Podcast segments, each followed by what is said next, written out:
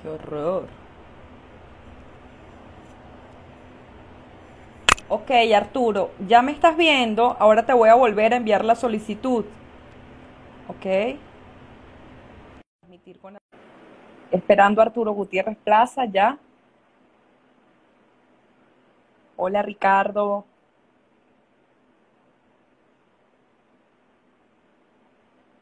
Conectando. Aquí estás. Arturo. No te veo. Hola, Hola. Arturo. Tortuoso camino, ya llegué. Tortuoso camino, sí. Este, eh, bueno, me alegra que lo hayamos podido hacer cuando me dijiste que no te habías, te habías conectado por el, por el, por la computadora, que la aplicación funciona distinto.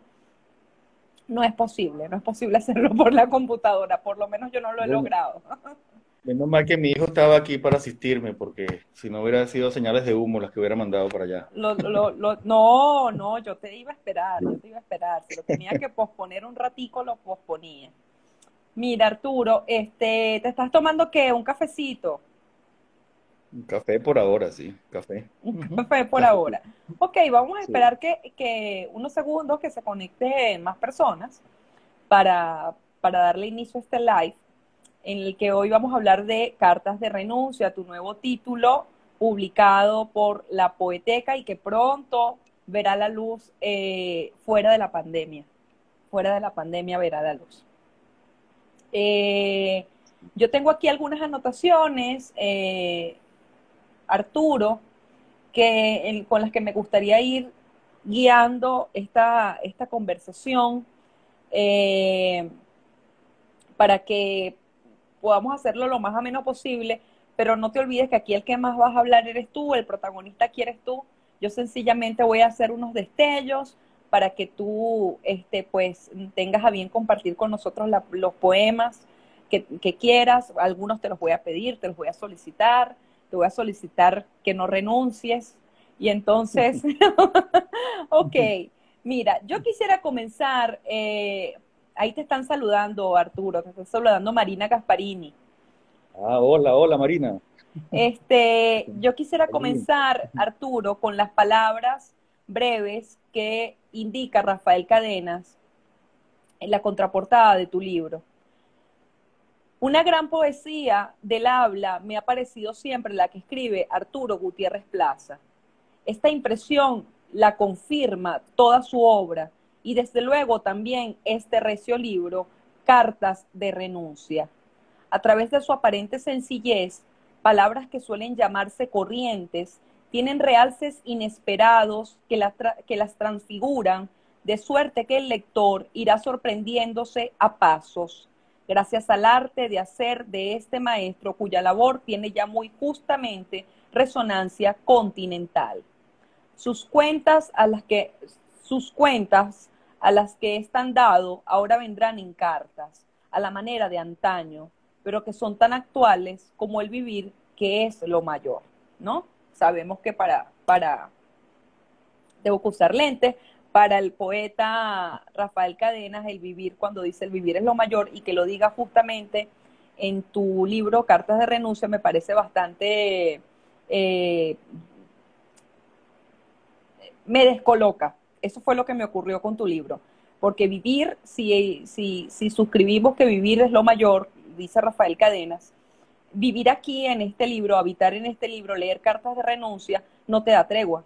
Es un libro que no te da tregua, ¿no? Entonces yo quisiera comenzar, Arturo, haciéndote una pregunta eh, que, que, quisiera que compartieras con nosotros. Eh, ¿Cómo fue, Arturo, la construcción de este libro? ¿Cuáles fueron tus impulsos esenciales para la construcción de este libro? Bueno, este, este es un libro que surge, yo- son el conjunto de poemas que forman ese libro, son poemas escritos entre, entre el 2015 y el 2018. Okay. Eh, durante ese periodo yo estuve fuera de Venezuela. Ah, estaba fuera. Ese es un libro que escribí fuera de Venezuela en su inmensa mayoría, no todo, hay alguno que otro poema que no, pero en su inmensa mayoría sí. pero yo he, en el tiempo, yo he estado mucho tiempo fuera, digamos, sumando eh, momentos, momentos como unos 10 años fuera en los, últimos 15 o 20, en distintas partes, fundamentalmente de Estados Unidos, de México eh, y de Chile últimamente. Pero este libro lo escribí eh, fundamentalmente en Estados Unidos. sin embargo, durante todo ese tiempo yo he tenido la, suerte de poder venir con frecuencia a Venezuela y que he desarrollado una especie de don de ubiquidad estoy allá y estoy acá a la vez. Y esa, este, esa sensación es muy extraña, porque la angustia que uno tiene cuando está afuera, por el país y por, todo lo que sabemos, eh, es muy profunda, este, al igual que la que está, o de otro modo, a la que vivimos estando dentro.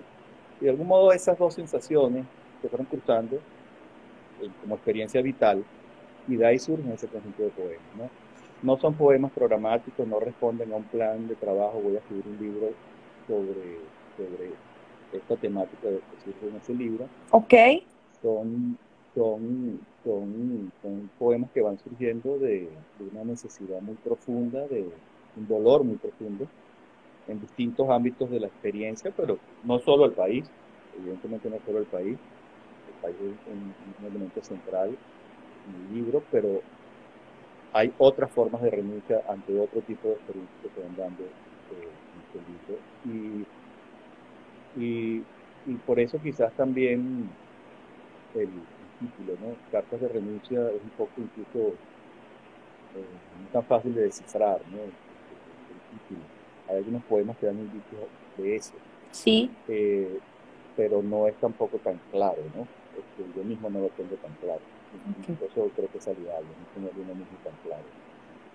Creo que en el fondo se trata de que la renuncia implica un cambio de estado, un, nuevo estado de conciencia, de que hay algo que existió que ya no existe y que lo absurdo es resistir por, por, por, persistir en algo que ya no existirá. hay un cambio de conciencia donde hay, en ese sentido más bien, la palabra creo que tiene un rasgo positivo, es decir, hay un crecimiento, hay una, toma nueva, una nueva toma de conciencia y hay que, hay que reconstruirse y reconstruir desde esa renuncia. Claro, Arturo, pero, pero disculpa que te interrumpa, Arturo.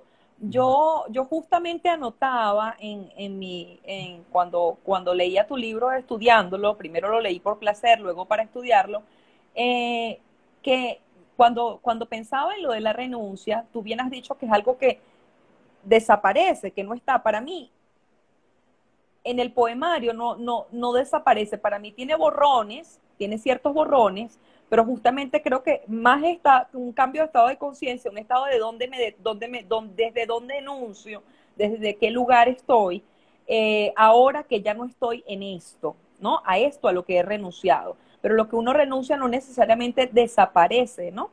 Eso es un poco lo que me, me pareció cuando, cuando leí tu libro, que es lo que me parece además inevitable, que es lo que me parece un destino inexorable por trágico, ¿no?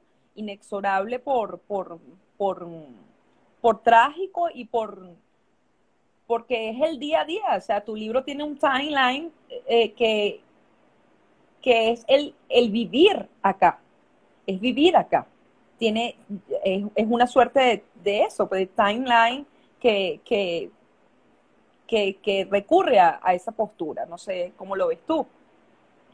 Bueno, es el vivir acá y el no vivir acá también, porque hay la experiencia trágica de la extranjería, sí. que también es trágica, también es difícil, también es difícil. Es decir, nosotros estamos condenados, estemos donde estemos, es decir, es, el, es, el, es la tragedia real que no hay escapatoria en el sentido del dolor que se siente por, lo que vivimos, estés donde estés. Es decir, es, muy ilusoria también esa idea de que me voy.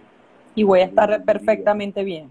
No, no porque eh, es decir, el, país y todo lo que viene con el país, los afectos, los espacios, este, eh, la, vida pasada, todo eso va con uno a donde vaya uno, este, y, uno, uno está en un sentido condenado a, eso, ¿no? a, ese dolor. tampoco es la visión inocente de volver a algo que ya no, no puede ser, ¿no? no, tiene sentido que se plantee de esa manera.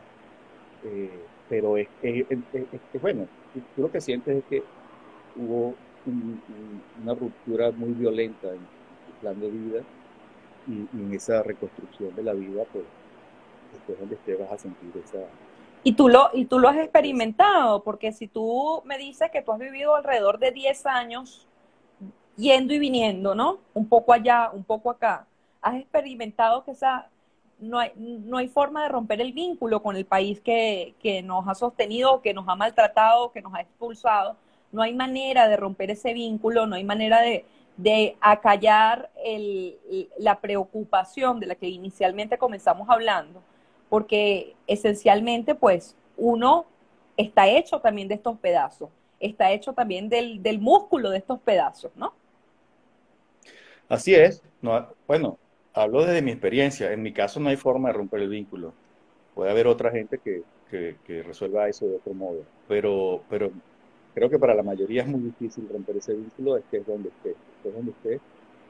Eh, como te digo, el libro fue fundamentalmente escrito afuera. Y tú como lectora pensaste que lo escribí padeciendo lo que padecemos desde adentro. Sí, sí, lo pensé.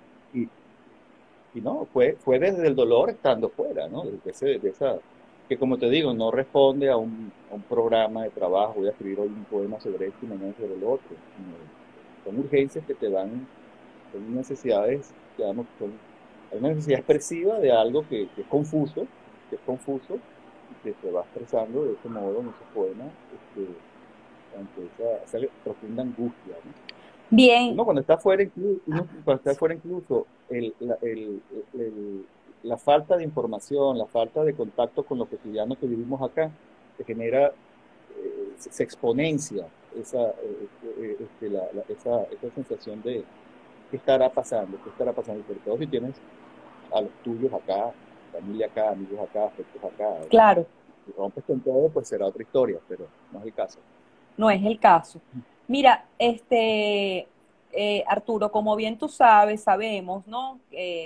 Obviamente uno lee y se da cuenta que hay una cantidad de escritores, eh, poetas, que están escribiendo y están de alguna forma dando cuenta de toda esta tragedia en la poesía, en la narrativa, en distintos géneros literarios, en el ensayo, etcétera. Y yo siempre que estoy ante, ante, sobre todo, ante un poema que habla del país, eh, siempre me hago la misma pregunta, ¿cómo, cómo este poema, o si es posible, este poema logre trascender, logre eh, eh, dejar la efervescencia de este momento país, ¿no? Porque aquí tenemos varios momentos país. O sea, no es que el 2019 se parece al 2020 ni se va a parecer al 2021, discúlpame lo pesimista, pero eh, digamos cómo trasciende el poema, cómo se hace de alguna forma más universal. Eh, no, no hablemos, por ejemplo, de casos como, y lo quiero citar porque tú lo traes a cuento a tu, eh, en tu, lo dedicas a un poema en tu, en tu libro, a Simic. Simic se puede leer en cualquier momento, en cualquier circunstancia, y sigue siendo absolutamente vital. Yo me pregunto, eh, te pregunto, Arturo, ¿qué es lo más difícil de escribir sobre el país y tratar de que eso, o si es que lo llegas a pensar, trascienda en el tiempo, que lo podamos leer 30, 50 años después y dar cuenta de esta, de esta debacle que está ahí inserta en tu, en tu texto. Bueno, yo creo que eso es independiente de que escriba del país o de que, o que, o que es decir, esa posibilidad de que el poema le diga algo a alguien a través del tiempo. Sí. E incluso, e incluso hasta en otra lengua si fuera eso posible, que, a través de una traducción algo llegara, como a uno le puede ocurrir leyendo un poema chino que se escribió hace 10 siglos. O, este, eso yo creo que tiene que ver con, bueno, justamente hablando de cine. Este, Robert Frost hablaba de que de que justamente un poema era lo que no lo que no pasaba en una traducción, lo que no puede ser traducido está, digamos, que, el lenguaje poético, digamos, en su contextura, en su, trama, digamos, eh, eh, de una lengua a otra, se pierden mucho los elementos poéticos y el poema no pasa. Simic dice lo contrario. Simic, dice lo contrario, que justamente el poema es lo que supera la barrera de la traducción y llega a la otra lengua. Esa es la esencia del poema. Eso realmente tiene que ver con el tipo de poeta y el tipo de poesía. En el caso de Simic, justamente, es un tipo de poesía que puede que lo podemos leer en español y vamos a apreciar así. Si tratamos de traducir a Góngora al inglés, no vamos a, en español es difícil, en inglés es imposible. Hay poetas que son traducibles en el sentido de que los elementos centrales de su poética pueden pasar a otra lengua y hay poetas en los que no. Yo pienso que Lezama Lima es un poeta muy difícil de traducir a otra lengua que se aprecie, pienso incluso hasta que Vallejo, es muy difícil que se aprecie la magnitud de Vallejo en otra lengua. Simic es un poeta que creo que sí funciona, como puede funcionar Cavazzi, como puede, eh, hay, hay, hay, distintas naturalezas de poemas y de poetas. Yo, yo estaría en la familia de Simic. Tú estás en la familia. welcome. sí, desde, hace mucho. Desde hace mucho en el sentido, a lo que me refiero es que uno se siente, uno en algún momento descubre, esto me lo decía Eugenio Montejo, ¿no? Parte de la tarea de uno es descubrir que cuál es el registro que uno tiene en un coro, ¿verdad? Si uno es barítono, soprano o bajo. Y si estás cantando soprano y tú eres barítono, siempre vas a desafinar, ¿no? Hasta que por fin descubres dónde está. Entonces, este, por lo menos para mí hace muchos, muchos años. Eh, eh, es como con un diapasón. Tú cuando pones la nota like en un diapasón vibra, ¿verdad? Sientes que hay resonancia, sientes que estás en la misma familia. No quiere decir que otros poetas que no están en esta familia no los disfruten, no los aprecias, pero tú sabes que tú no eres esa voz, la tuya va por acá. yo poemas, poetas como Simi, como Chimboska, que son poetas que además tienen una cosa, un asunto que me parece interesante. Es, es, la, es el problema de la poesía que se entiende. La ah. dificultad de la poesía que se entiende es muy difícil leer la poesía que se entiende y apreciar que es poesía. La, la poesía, mira como digo, iba a decir yo, la policía, Dios, Dios nos guarde. la poesía, yo, yo diría, como dice nuestro querido Igor Barreto, la poesía cognitiva, ¿no? La que está hecha al conocimiento, ¿no? Que es, la, que es la poesía que a él le interesa y es la poesía que él produce. Y eh, no en vano es gran lector de Simic, ¿no? Y Simic creo que tiene, es de esa familia, ¿no? Usando tus palabras. sí. Fíjate que hay un ensayo de un, de un gran ensayista y poeta mexicano, Gabriel Said, que escribe a propósito de José Emilio Pacheco. Ajá. Que José Emilio Pacheco fue muy admirado en su comienzo por su, por su dominio técnico en términos rítmicos, métricos, y luego hace una poesía más prosaica. Y algunos críticos lo, lo atacan diciendo que eso ya no es poesía, que eso es simplemente prosa. Y Said escribe un ensayo donde eh, precisamente habla de la dificultad, la dificultad de la poesía que se entiende. Eh, eso exige un tipo de lector mucho más entrenado para, para, para, para captar lo poético de esa poesía que puede parecer no poética en los términos convencionales. ¿Me, explico? Sí, no, claro. Una poesía despojada del lirismo despojada de, lirismo, de ciertas retóricas que son las retóricas convencionales de lo poético, que si no están no es poético, en fin. Entonces cuando estábamos hablando de, yo me preguntaba mucho esto, es decir, que no sé si la palabra es trascender, pero que en el tiempo eh, el poema le siga diciendo algo a alguien. Tiene que, tiene que haber algo verdadero en ese poema. Verdadero quiere decir que esa resonancia a la que hablo, de que uno puede sentir con químico, yo siento con químico, con chimbosta, otro la sienta en otra parte, hasta en otra lengua, y siendo algo verdadero ese poema a esa persona. Esa persona de algún modo está proyectando lo que algo de su propia experiencia en ese poema, ¿no? se, está reflejando el ayuntamiento. Entonces yo, yo pienso que más que la circunstancia histórica, política, de que uno hable de un país o del otro, sí que es un, desterrado, ¿no? sí que vivió la tragedia yugoslava, llega a los 16 años a Estados Unidos sin hablar inglés y es un poeta mayor de Estados Unidos, la lengua inglesa. Pero yo creo que tiene que ver con la, con, la, posibilidad, o si, si, en el poema se concreta una experiencia auténtica que otro ser humano pueda sentir que me están hablando a mí, es un poema que va en el tiempo a perdurar más allá de las circunstancias a la que se, en la que se originó. Ok, Yo, vamos, vamos, a, vamos a darle eh, énfasis mayor a lo que estamos hablando, o lo que tú estás comentando, Arturo, leyendo tu poesía, leyendo parte de cartas de renuncia. A mí me gustaría, si me puedes, nos puedes complacer, porque tú comienzas por la casa, tú comienzas por el hogar. Y a mí me gustaría y me interesaría mucho que leyeras ese primer y ese segundo poema con los que comienza Cartas de Renuncia. Uno tiene que ver con la emigración, el otro tiene que ver con la casa, pero esta casa vista desde otro lugar, ¿no? Ahí tienes un tipo de lector, ahí tienes un tipo de lector absolutamente eh, para nada, no puede ser un actor, un, lector eh, ingenuo.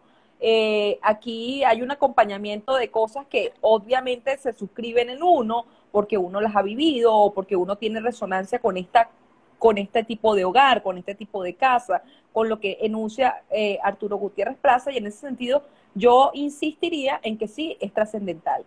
Que necesitas un tipo de lector, mira, Sí, pero creo que es bastante amplio el tuyo, es bastante amplio y eso lo celebro muchísimo del libro, así como celebro su lenguaje. Celebro la, depuración del lenguaje, pero sin, sin aspavientos, sin, sin, sin, lo, sin íconos, sino más bien desde esa sencillez que la misma lo dice en principio Cadenas, pero que yo lo veo, es un libro fácil de leer, fácil de leer en el sentido de no te trabas, te traban las circunstancias del poema, te traban la, dificultad que implica saberse aquí y por alguna razón, como es mi caso, no poder emigrar, eh, que igual voy a tener el mismo tormento, yo soy como tú, yo igual tendría el mismo, tendría cierto tormento parecido, quizás un confort mejor en la vida, pero lo que ocurre aquí es que eh, el poemario no te da tregua, ¿no? Me pasó un poco también con El Sol de la Ceguera de Kira Kariaki, la semana pasada, pero digamos este es un batazo sobre otro batazo. Y tú dices, bueno, nada, nada que ver con cuando, cuando de pronto aparece la fiesta y yo me iba a poner a celebrar, te lo juro, yo me iba a poner a celebrar. Hasta que leí el poema y dije, aquí no hay nada que celebrar. No, hay menos.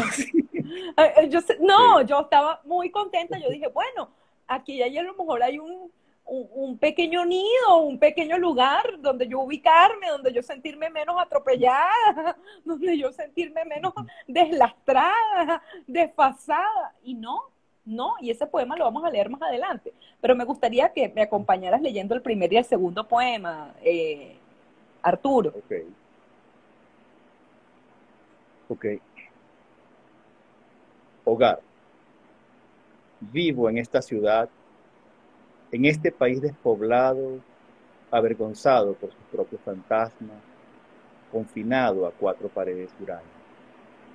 Vivo en cuartos vacíos, en habitaciones que a ratos se escogen pulsando todo aquello que hasta ayer me acompañaba.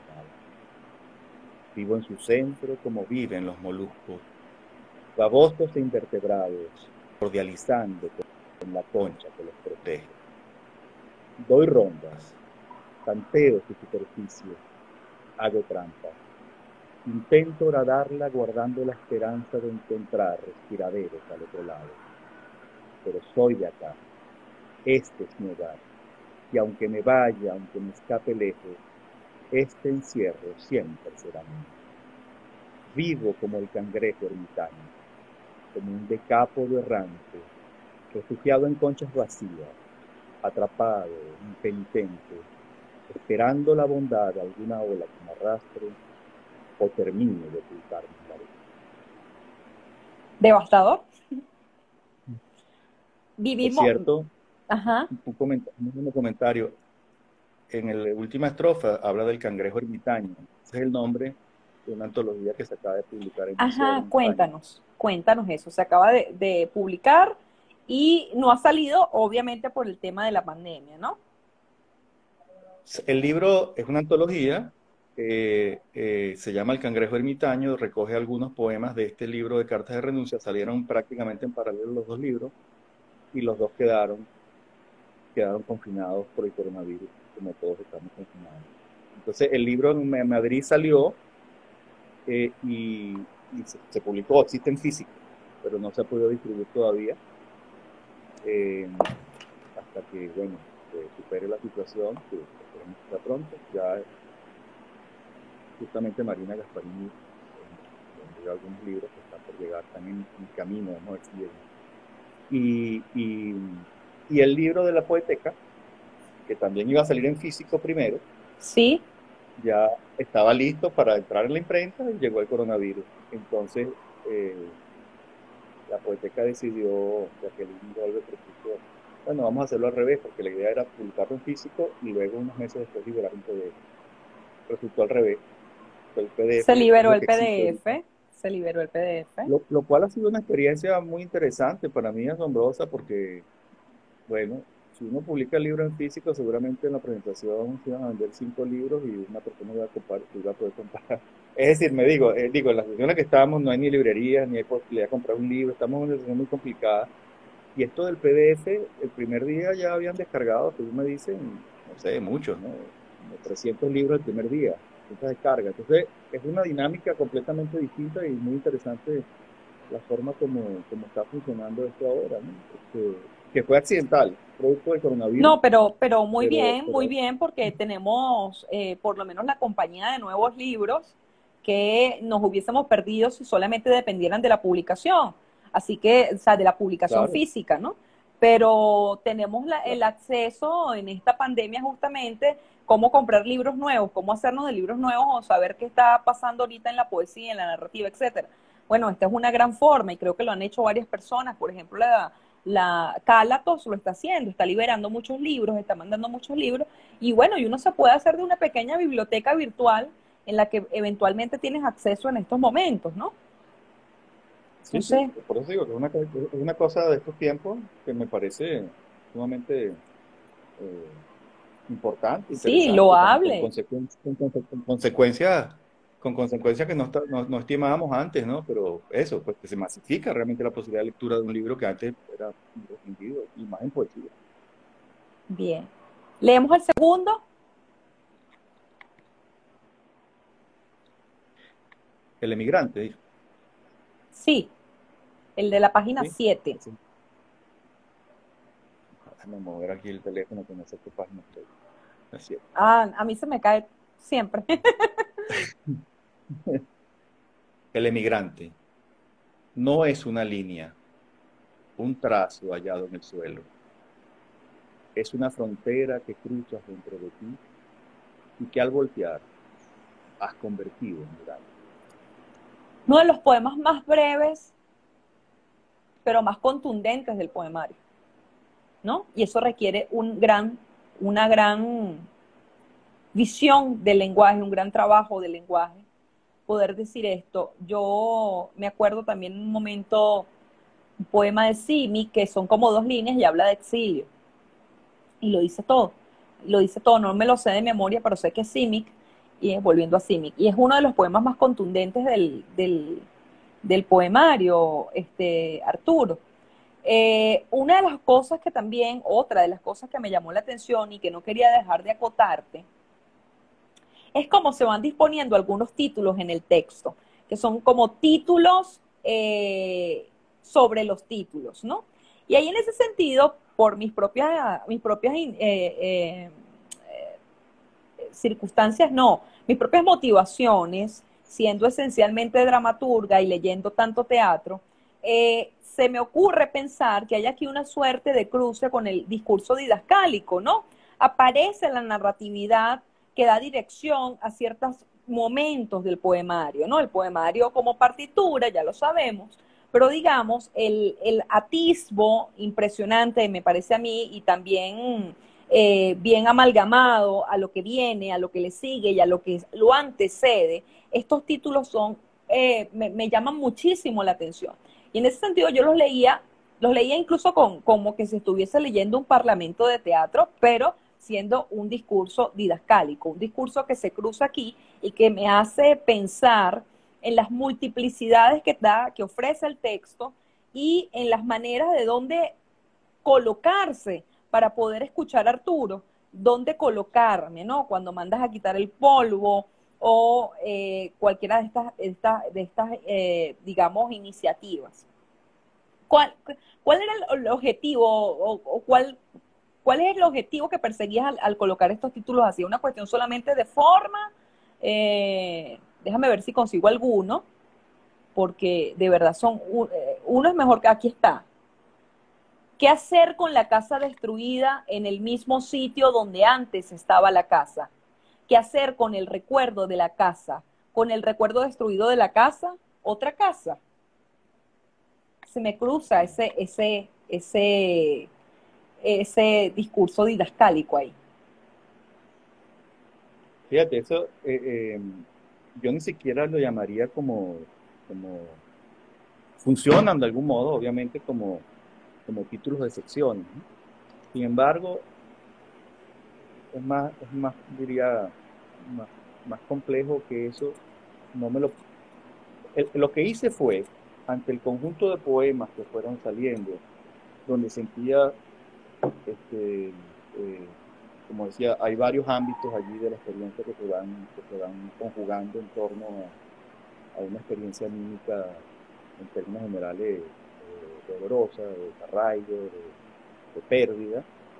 Y entonces luego me convertí con ese conjunto de textos como un lector de ese conjunto. Y lo que dejé fue que fueran el resultado de, lo que me transmitían a mí esos poemas a posteriori. Eh, entonces empecé a hacer un listado de frases, de frases que iban surgiendo de la lectura que yo hacía de estos poemas, luego de distanciarme un poco de los poemas, ya como lector, de lector. Iban saliendo frases, hice un largo listado de frases como esta que acabas de leer, y luego de ese conjunto de frases fui quitando las que me parecían que no, no, no correspondían realmente con, con, la atmósfera del, conjunto. Y, y, al final lo ordené como con, con, la aspiración de vertebrar el conjunto, mm. poner en diálogo todas esas frases con el conjunto, más, intuitivamente que racionalmente. Este, eh, entonces son producto de la experiencia del lector de esos poemas, esas frases. Esa la podría haber escrito un lector del conjunto de poemas este, haberlas pues, puesto un libro de notas y luego podrían haber tenido otra vida.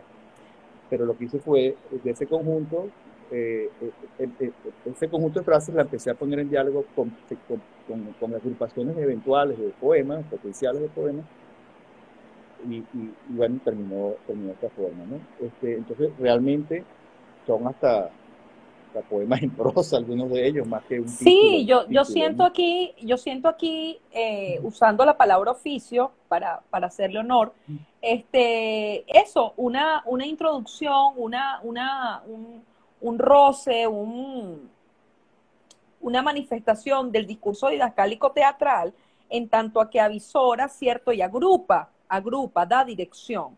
Y en ese sentido me parece sumamente particular, porque a mí me gusta mucho leer la poesía, eh, esta poesía me interesa mucho, pero me interesa también eh, eh, ver esos, esos, esas fricciones que hay con, con, mi género más amado, que es el género teatral, ¿no? Que también tiene tanto de poesía. Este, entonces funciona absolutamente como una directriz, como, como un epicentro del que luego transcurrirán cosas. No en vano, ese es el primer Em, digamos, eh, cruce de discurso que ocurre en el poemario hacia la página 10, y luego vienen dos poemas que yo te suplico me los leas porque son entrañables poemas, dolorosísimos uno más que el otro, de la página 10 y el de la página 11, el de la página 10 obviamente los oficios de la casa, y obviamente, valga la redundancia con el obviamente, el de la página 11 que es la valija.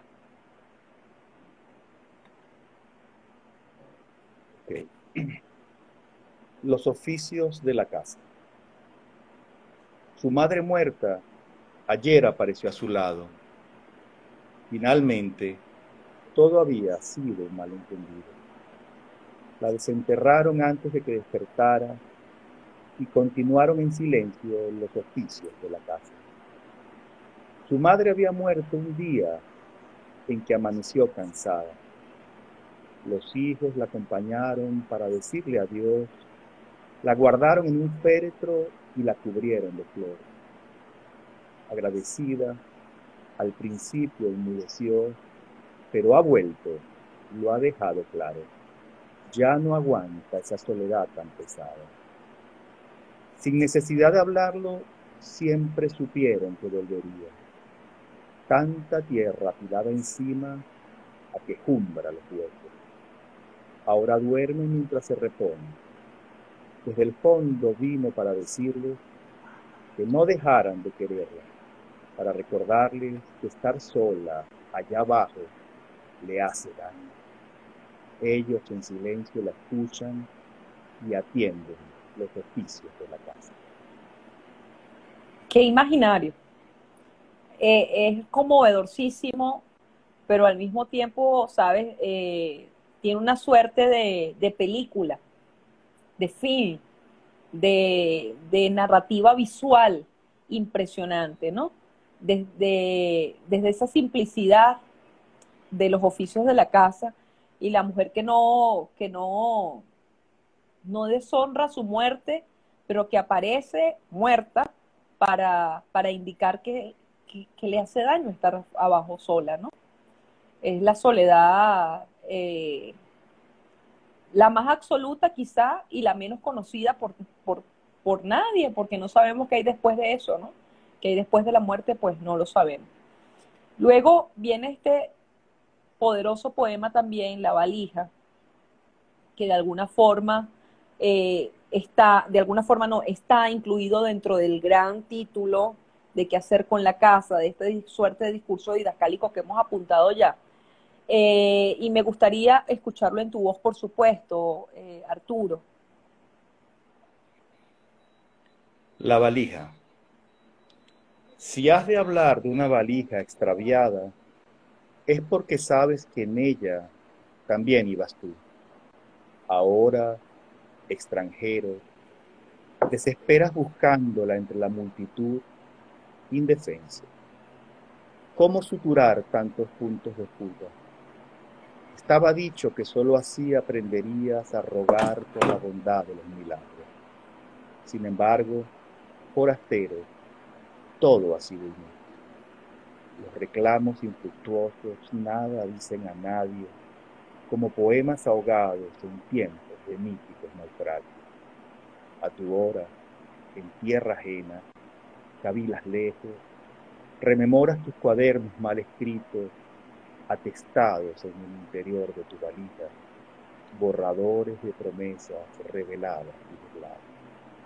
Pero temo, sobre todo, por sus páginas en blanco ellas en su silencio ya perdido, son las verdaderas señales de tu rendición, las cartas de renuncia al único país que te quedaba.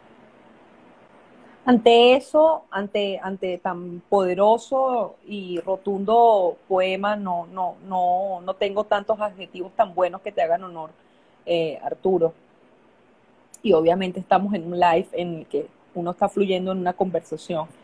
Eh, yo me preguntaba, eh, Arturo, sin saber que habías estado tiempo fuera del país y que vas y vienes y toda esta historia, yo me preguntaba, en el sentido de, del Arturo poeta, el ser poético, ¿cuántos viajes, Arturo, son importantes para ti? ¿Cuántos viajes son, importantes? ¿Cuántos viajes? Eh, por ahí están diciendo una cosa muy linda, están diciendo que es un jazz montejiano. No sé si lo estás leyendo. Un jazz montejiano. Y Kira Kareaki lo, lo sostiene y dice total. bueno, creo que están disfrutando mucho el recital. ¿Cuántos viajes son importantes para Arturo? Eugenio también es, eh, Montejo también es, eh, muy, muy cercanos, también es de, de esa familia de la que hablábamos antes. De esta poesía. Sí, de esa, de esa familia en la que hay resonancia, pues, obviamente. ¿Y te sientes influenciado por Montejo? ¿De alguna forma? ¿Hay contagios? Eh, ¿Hay contagios entre su literatura y la tuya? Sí, sí, supongo que sí. En algunas zonas, ¿no? En algunas zonas. Quizás en estos poemas, mm, bueno, no sé. Para mí es difícil decirlo, pero algunas personas han pensado eso, ¿no? Sí, creo que sí. Pero en algunas zonas hay, hay hay sin duda parentesco enseñanza. Bien. Hablábamos del. Pero, pero no, te, entendía la pregunta del viaje. ¿Cuántos viajes, cuántos viajes necesita Arturo? ¿Cuántos viajes son importantes para Arturo para mantener al Arturo vital, el que escribe poesía? ¿No? Por, y ahora más que me has dado la anécdota de que has estado yendo y viniendo.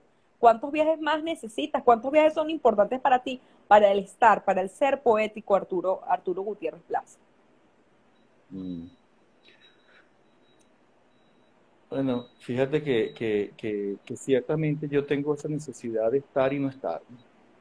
De, de, yo no me imagino poder estar eh, eternamente en una situación así y tampoco me podría imaginar estar fuera. Es decir, de hecho, cuando esté fuera quiero volver, cuando esté fuera quiero volver y, y, bueno, yo, yo iba en plan de profesor universitario, estaba como profesor invitado en una universidad en Estados Unidos, en Oklahoma, tuve cinco años, en esta última etapa tuve cinco años de profesor invitado allá.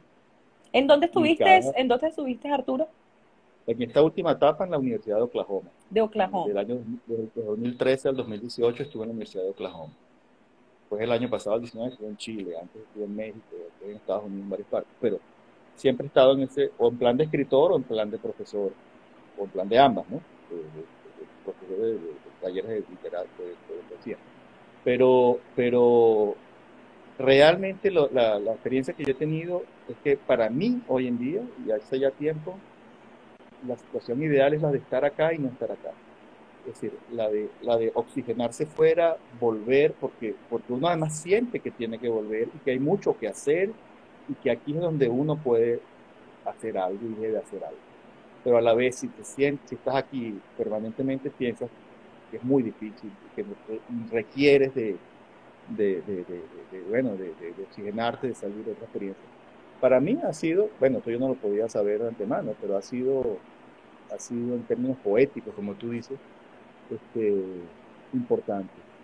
Mira, yo recuerdo ahora que estamos hablando de esto, en otros términos, una conversación de Joseph Brodsky, que bueno, al igual que Simic, que tocó pues, la dura experiencia del exilio, del desarraigo, y también tuvo que adoptar el inglés como lengua y escribió poesía menos que Simic, pero escribió alguna poesía en inglés. Ah.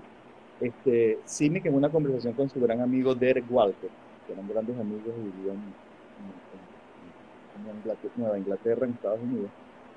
En un momento Simic le, eh, eh, eh Brodsky le dice a, Walker, están hablando del tema de, la extranjería, de, no poder estar ni, en su país ni en su lengua.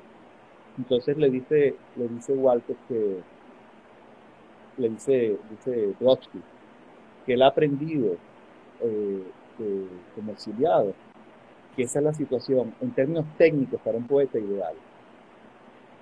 Es decir, que el exilio y el tener que eh, hablar y escribir en otra lengua es, la condición ideal para, para que el poeta descubra la propia y trabaje con la propia desde ese, desde ese extrañamiento y desde ese contraste.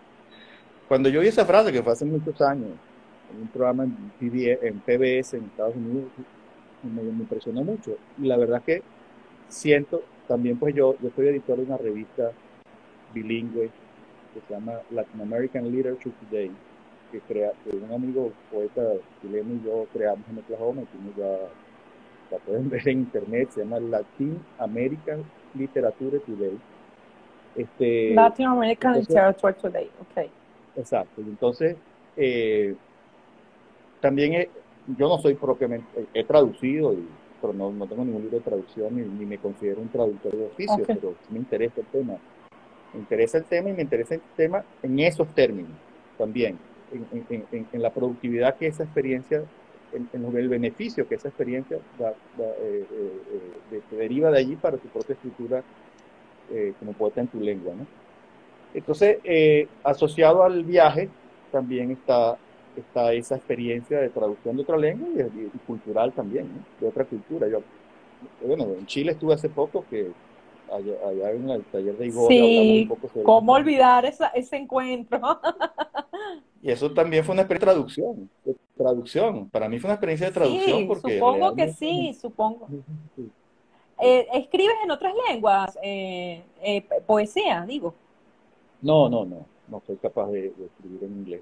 En otra lengua, en este caso, la que más dominaría sería el inglés, pero no, no, no me atrevo. Pues puedo hacer ejercicios, pero no pasa de un ejercicio. Traducir sí he traducido, pero, pero escribir en inglés no. Dime a quién, confiésame a alguien a quien hayas traducido. Del inglés. Bueno, a Simic, por ejemplo. A Simic. A, a, a, Simic, por ejemplo. Eh, eh, eh, tengo algunas cosas traducidas de Simic. Ensayos también de Simi, que es un extraordinario ensayista. Tú sabes que no he tenido la fortuna, sino de leer su poesía. Nunca he podido leer un ensayo de él. O sea, no, no, no lo he logrado, pero es una deuda inmensa que me tengo, porque yo con Simic me, me reconcilié en el taller de Igor. A mí no me gustaba. A mí no me gustaba, no me pasaba nada, no me pasaba nada. la dificultad de la poesía que se entiende. Exacto. Entonces yo decía, bueno, pero esto, pero también estaba, estaba en un momento, digamos, de, de juventud, no de edad, sino de juventud de, de esa cosa que a veces tenemos de favorecedora cuando somos lectores, ¿no? Que estamos acostumbrados a cierto tipo de cosas, etcétera. Y fue en el taller de Igor Barreto, leyéndolo con Igor, con los comentarios de Igor, que dije, pero Dios mío, pero, y, así como eso, dejé de leer un montón de cosas que leía muchísimo y adopté otra familia, adopté otra familia y es lo que leo. Y es lo que leo y es lo que intento escribir. Es lo que mm. intento escribir. O sea, ya esta familia de lo confesional, y no es que lo haya abandonado por todo, pero no es mi primer tema. No es mi primer tema eh, eh, importante en este momento. Si tú ves todo lo escrito anteriormente, dices, es mentira, pero es escrito anteriormente. Pero después de ese insight, no, no me ocurrió. Y, y Simic le debo, le debo muchísimo. Yo te diría, este, porque la gente está disfrutando muchísimo la lectura de los poemas, eh, que, nos, que, nos hicieras el favor, justamente vamos a leer el poema que le dedicas a Simic, en el que Simic, lo estoy buscando, no lo encuentro por acá, página 20. Tú, ya va, déjame ver si lo consigo aquí. Se llama Mientras, mientras él leía a Shelley. ¿Qué, ¿Qué, página es? es la, la, la, página, la página 15. La página 15, entonces me lo... 15, ¿estás seguro? Sí, 15. A ver, no, 13, déjame ver. No, no, 15 no, es. Cuando él leía... La... Aquí está, el, la 13, mientras él leía a Shelley. La 13. 13. Sí. Bueno, ahí, ahí también tendría que quizás antes de leerlo, bueno, no tendría por qué hacerlo, pero un poco un dato que puede ser interesante. Ya, ya, yo he escrito algún ensayo sobre esta experiencia con Simic, de que una, un conjunto de poemas de él, de pronto yo había escrito poemas que tenían los mismos nombres y tenían los mismos temas.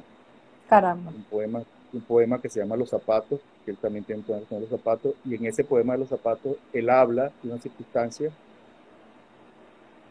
que habla de, de, de, por aquí lo tengo dice, dice en la segunda estrofa ese poema Mi Zapato, dice, mi hermano y mi hermana que murieron al nacer. Bueno, yo tengo un hermano y una hermana que murieron al nacer. Es decir, el verso es exactamente mi vida. El poema se llama Las afinidades, ¿no? lo, cíclico. Sí, y, eso yo descubrí. Léenos el poema. Léenos el poema antes de que se nos vaya acabando el tiempo, porque aquí, podríamos hacer tres lives más, eh, Arturo, pero yo necesito que leas ese poema que le dedicas a Simic. Bien. Mientras él leía a Shelley, a Charles Simic. Mientras él leía a Shelley, el otro lo leía a él. No en un café mugriento de algún callejón de Manhattan, ni en un restaurante de rojas cortinas y hábitos chinos, en cuyo brillo se asentara la escapadiza grasa de las. Mientras Shelley le hablaba, le murmuraba entre líneas, historias de multitudes contagiadas por la peste y reyes enloquecidos, ciegos y moribundos, el otro lo leía a él. Pero no en algún bar de la calle McDougall o en algún recoveco de la Cuarta Avenida. Lo leía desde muy lejos, desde antes de nacer, ni en inglés ni en eslavo, simplemente lo leía, en el único idioma que compartía, aquel que desde siempre han hablado las rocas.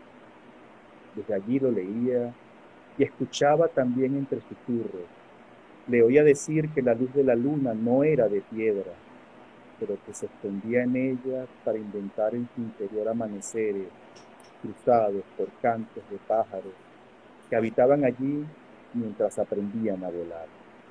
Sí, él leía a pero el otro lo leía a él, sin importar si las hojas muertas eran barridas por fantasmas. Lo leía escondido tras las tetas murallas que custodian la tumba de un emperador. Es bellísimo, es bellísimo. Y además así, mi, o mi poeta. Eh, mira, eh, yo con muchísimo respeto, y eh, sabes que después de una hora esto se corta y no se conecta más. Me pasó con Kira, no sé si viste el otro. Yo con muchísimo respeto estoy haciendo como un hábito, una suerte de, de rutina para estas conversaciones, ¿no? Que no me gusta llamarlas entrevistas, sino conversaciones como las que hemos tenido hoy. me tomo, me tomo el atrevimiento de, apuntar algunas cosas sobre el texto que quisiera compartir contigo y con los que nos están viendo ahorita y nos van a ver luego en diferido. El tiempo del, número uno, el tiempo del poemario es el del viaje. Eh, el tiempo eficiente que va llevando al hijo, a la madre, a la propia valija y por supuesto al lector. El tiempo como receptáculo de los acontecimientos y su dolorosa cura. Número dos, en los oficios de la casa están entonces todos los tiempos sin ninguna inmediatez. Están los oficios por donde entramos y salimos nunca de la muerte. La madre entonces que aparece con la devoción de desaparecer.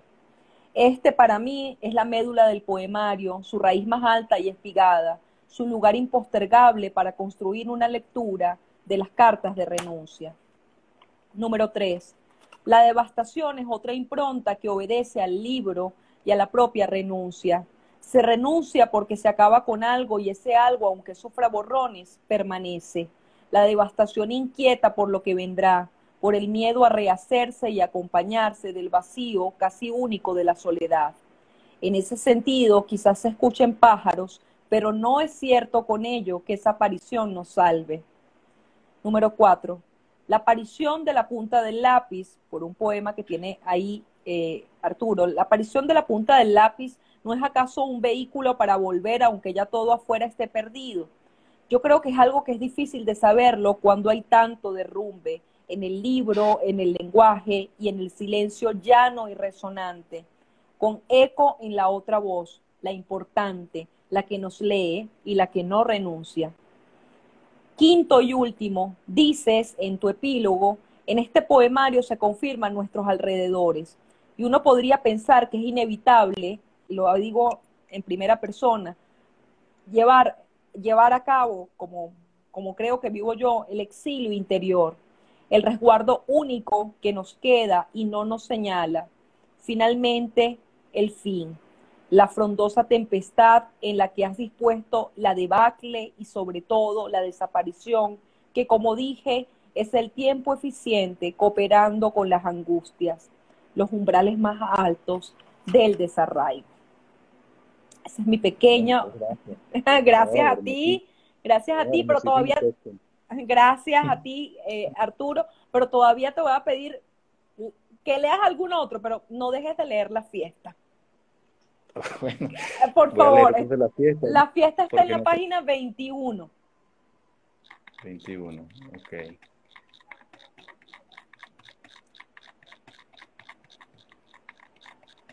Ya voy para allá. Tranquilo.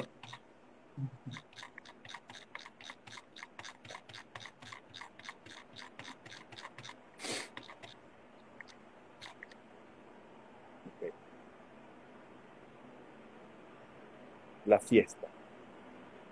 La fiesta se apagó temprano. Fui por hielo y al volver todos habían desaparecido. Los vasos a medio tomar, apenas estaban fríos.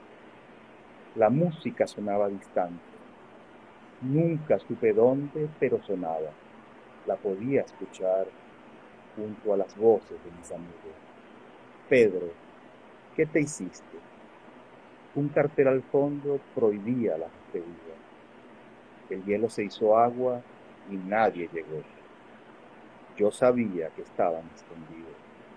Eduardo, ¿Dónde te has metido? De niños correteábamos sin que nos vieran y por ser tímidos, en las fiestas nos resguardábamos del bullicio. ¿Qué hubo cambiado desde entonces? Ya saldrán.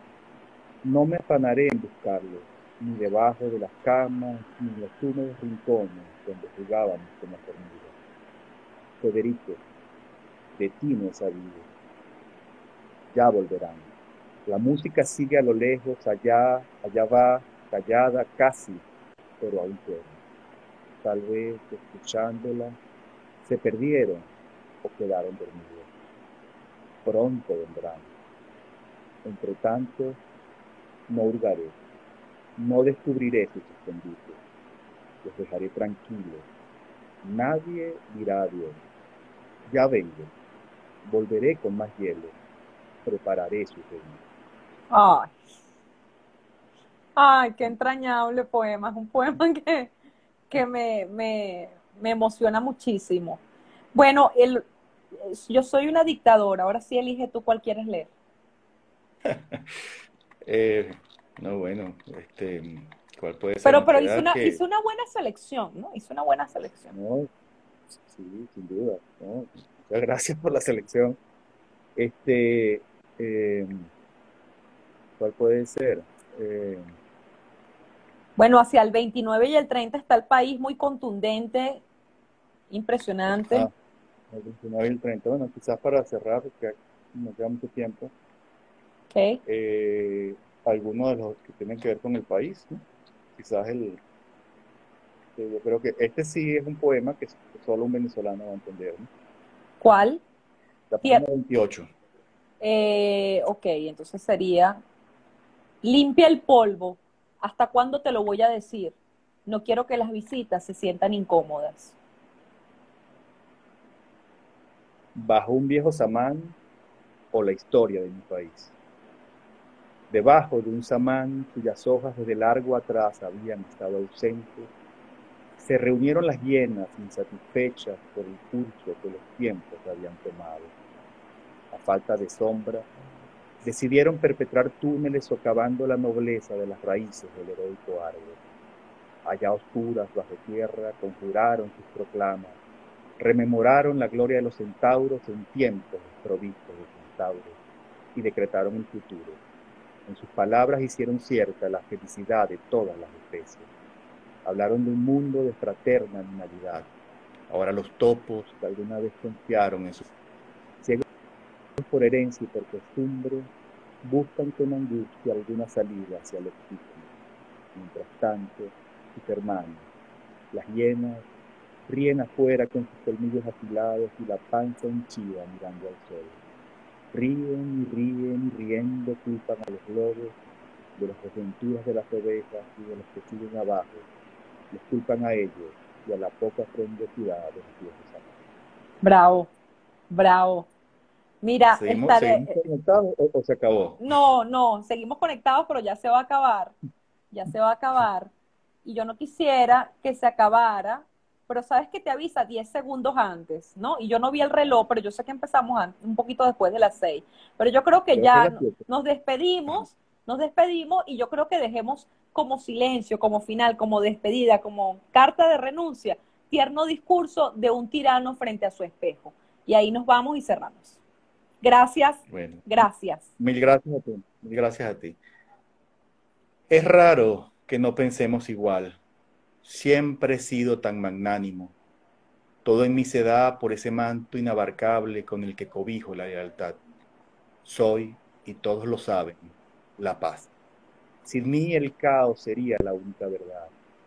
Por eso te decía, hermano, es raro, es raro que no veas todo con claridad.